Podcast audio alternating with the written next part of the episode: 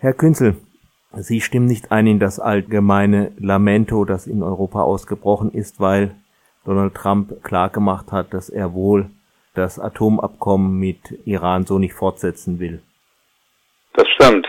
Was man hier beobachten kann, ist ja eine geradezu sentimentale Parteinahme für dieses Abkommen, was vielleicht in Deutschland auch daran liegt, dass hier ein ganz tief sitzender Wunsch mal erfüllt worden ist. Äh, Deutschland konnte an der Seite der fünf Vetomächte des Sicherheitsrats, also der fünf Atommächte, gleichberechtigt mitbestimmen. Deswegen wird alles, was dabei herausgekommen ist, mit Zähnen und Klauen verteidigt, obwohl bei rationaler Betrachtung man die Schwächen und die Widersprüche dieses Abkommens eindeutig in den Vordergrund stellen müsste. Genau, die möchte ich jetzt von Ihnen hören. Nun, das ist ja äh, ganz unbestritten, dass dieses Abkommen eine Wette auf die Zukunft gewesen ist. Man hat dem Iran Einschränkungen auferlegt, die aber auslaufen nach einigen Jahren. Und man hat gehofft, dass man, indem man diese Zugeständnisse macht, den Iran zur Mäßigung bringen kann. Aber das Gegenteil hat sich praktisch, faktisch dargestellt. Man ging also von einer ganz falschen äh, Ursachenbestimmung der iranischen äh, Aggressionspolitik äh, aus. Und ähm, das Ergebnis ist, äh, dass eben der Iran in einigen Jahren aus all diesen Verpflichtungen aussteigen kann, ohne dass sich seine Politik der Aggression gegenüber Israel, aber auch gegenüber anderen Teilen der Welt verändert hat.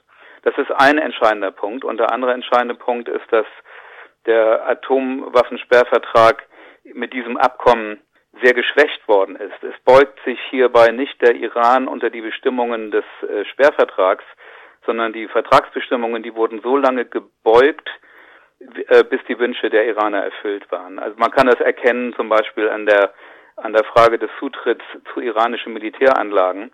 In allen anderen Ländern, die den Atomwaffensperrvertrag beigetreten sind, darf natürlich die äh, Kontrollinspektion der IAEA diese Anlagen betreten, wenn sie einen konkreten Verdacht hat, während jetzt nochmal in den letzten Wochen massiv erklärt worden ist, dass niemals äh, je ein Inspektor diese Anlagen in Iran überwachen darf, was also bedeutet, dass der Iran selber entscheidet, wohin die Inspektoren gehen dürfen und wo sie nicht hingehen dürfen. Und das ist natürlich stellt das Prinzip der Kontrolle auf den Kopf.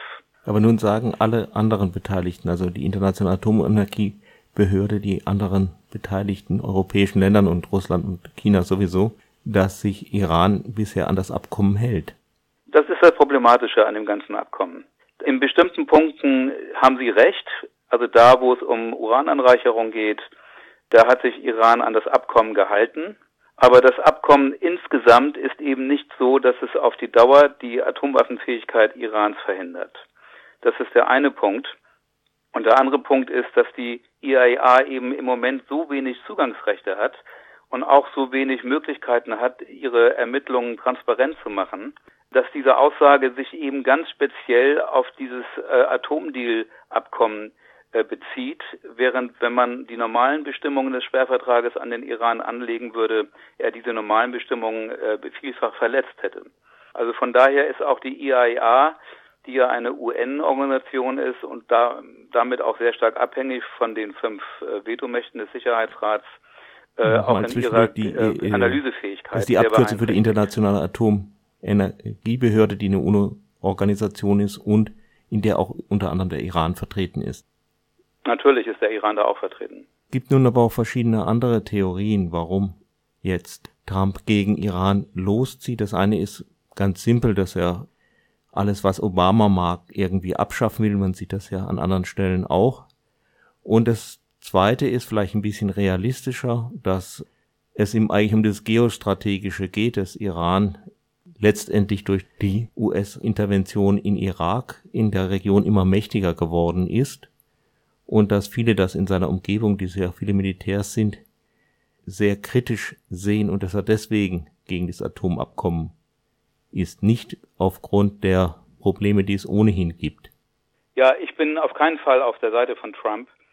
Äh, seine Iran-Politik ist nicht nur konzeptlos, sondern sie ist auch widersprüchlich was man daran sieht, dass er praktisch dem Iran im Syrien im Moment freie Hand lässt. Also da, wo die, äh, der islamische Staat abziehen muss, rücken jetzt iranische, schiitische äh, Streitkräfte nach. Ohne dass die USA sich darüber äh, groß echauffieren oder das zu einem Problem machen. Das heißt also, die Iran-Politik von Trump, die ist in der Tat noch nicht ausgereift, äh, in keinster Weise. Aber es wäre eben völlig verkehrt zu glauben, dass es im, in den USA alleine die Person Trump ist, die dieses Abkommen kritisiert. Es gibt da im Kongress bei den Demokraten und bei den Republikanern einen großen Konsens, dass dieses Abkommen sehr, sehr große Schwächen hat und überarbeitet werden muss. Äh, so wie es auch in Israel nicht nur Netanyahu ist, sondern äh, quer durch alle Parteien des israelischen Parlaments äh, die gleiche Meinung vorherrscht, dass man dieses Abkommen eigentlich so nicht akzeptieren und auf die Dauer verantworten kann. Also von daher muss man da unterscheiden. Es ist wirklich so, dass im Moment wird ja nun die Welt in Atem gehalten durch die Brücheklopfer aus Nordkorea, aber die nordkoreanische Führung, die verfügt nach dem, was äh, man bisher weiß, nicht über eine Strategie, die die ganze Welt verändern möchte, während der Iran über so eine Strategie verfügt und auch diesen, diesen, diese Mission sozusagen verfolgt, die Welt zu befreien und deswegen Israel und die USA möglichst ausschalten zu wollen. Und das ist dann besonders gefährlich. Äh, der, der Westen hat sich schon von Nordkorea reinlegen lassen. Und ein noch größeres Risiko wird eingegangen, wenn er sich jetzt auch durch den Iran erneut reinlegen lässt. Deswegen lehne ich also jetzt diese Personalisierung auf Trump ab. Es geht um die Sache selbst. Was tut die europäische Politik? Was sollte sie tun? Also im Moment hat man das Gefühl, dass die Europäer gemeinsam mit Teheran gegen die USA vorgehen wollen.